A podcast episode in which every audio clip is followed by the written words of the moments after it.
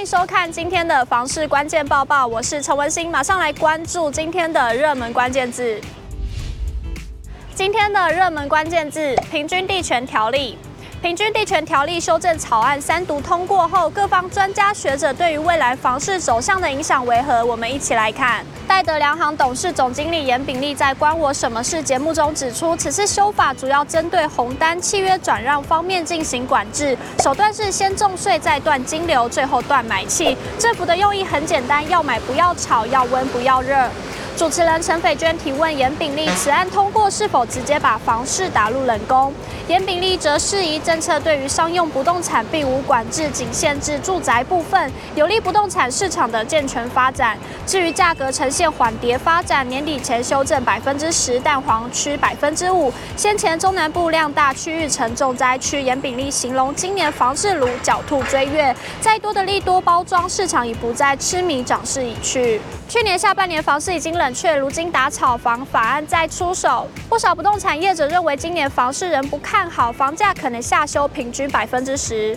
张新明分析说，房市政策持续出来，加上景气下行，经济可能衰退，房市交易量持续萎缩，在量先价行的情势下，那价格必定会做一个修正。全球居不动产情报室总监陈秉承指出，平均地权条例以预售屋禁止换约转让为主要杀伤力，其次为司法人许可。制平均地权条条例上路，势必影响建商信心。从几个创下过分高价的区域，话题单薄，甚至机能与房价搭配不上，推案量体又太大的地域，相对值得观察价格率先下修情势。预期今年价格下跌会更加明确。永庆房产集团分析，从预售新成屋限制换约转售、重罚炒作行为、解约申报登录以及建立检举奖金制度，都在显示政府打击房市炒作的决心。法案过关将让预售新成屋市场短期其炒作受到抑制，未来新屋市场将以自住长期自产为主流。内政部代理部长花敬群表示，这次修法主要目的是打击炒房，健全房市交易秩序，但不会影响市场正常交易。对于平均地权条例修法的影响，景文科技大学财务金融系副教授张定轩则表示，今年上半年就会有冲击，至少可让市场比较健康，压制房价涨幅，并扫除投资客、投机客，房市比较安定。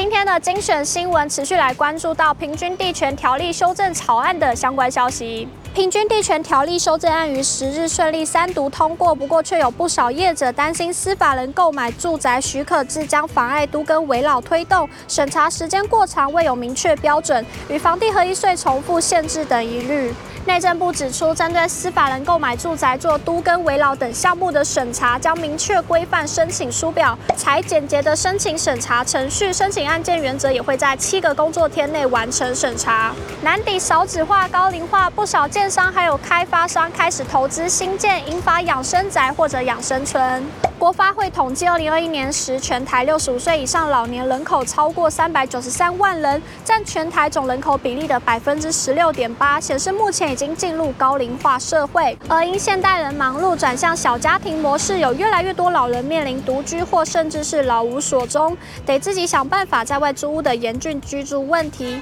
有鉴于此，不少建商或是开发商就看准老年化社会的需求，投资新建银发养生宅或者养生村，以休闲乐活且提供高端服务的模式来取代传统老人安养院，也成为银法族们退休后的新兴选择。台中雾峰朝阳之星原本被外界誉为媲美五星级饭店的学生宿舍，如今也有意规划打造为养生村退休宅。最后来看到台湾灯会即将要登场，北市抢先开箱灯会作品。台北市政府观光传播局日前再度抢先曝光二零二三台湾灯会在台北光展区最新作品“嗨嗨及穿梭未来兔子洞”，相继于一月八日及一月九日正式亮相。十二公尺高的巨兔灯饰由台湾年轻知名艺术家陈普打造，搭配绚烂的影像展演，在忠孝复兴站二号出口前广场至远东搜狗百货的大型兔子洞专出，成为今年台湾灯会的起点。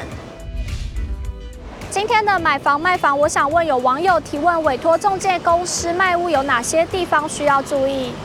有网友回应：可以考虑你信任的中介来委托，如果是你信任的，可以考虑直接给他专约负责，这样可以排除非常多的麻烦，都交给他就好了，不用面对一堆人。也有网友回应：挑信任有能力的房仲可以多做比较，尽量不要给一般约。想了解更多相关资讯，欢迎点击下方资讯栏里的链接。如果你喜欢今天影片，请不要忘记按赞、订阅，还有分享，并且开启小铃铛。我们下次再见。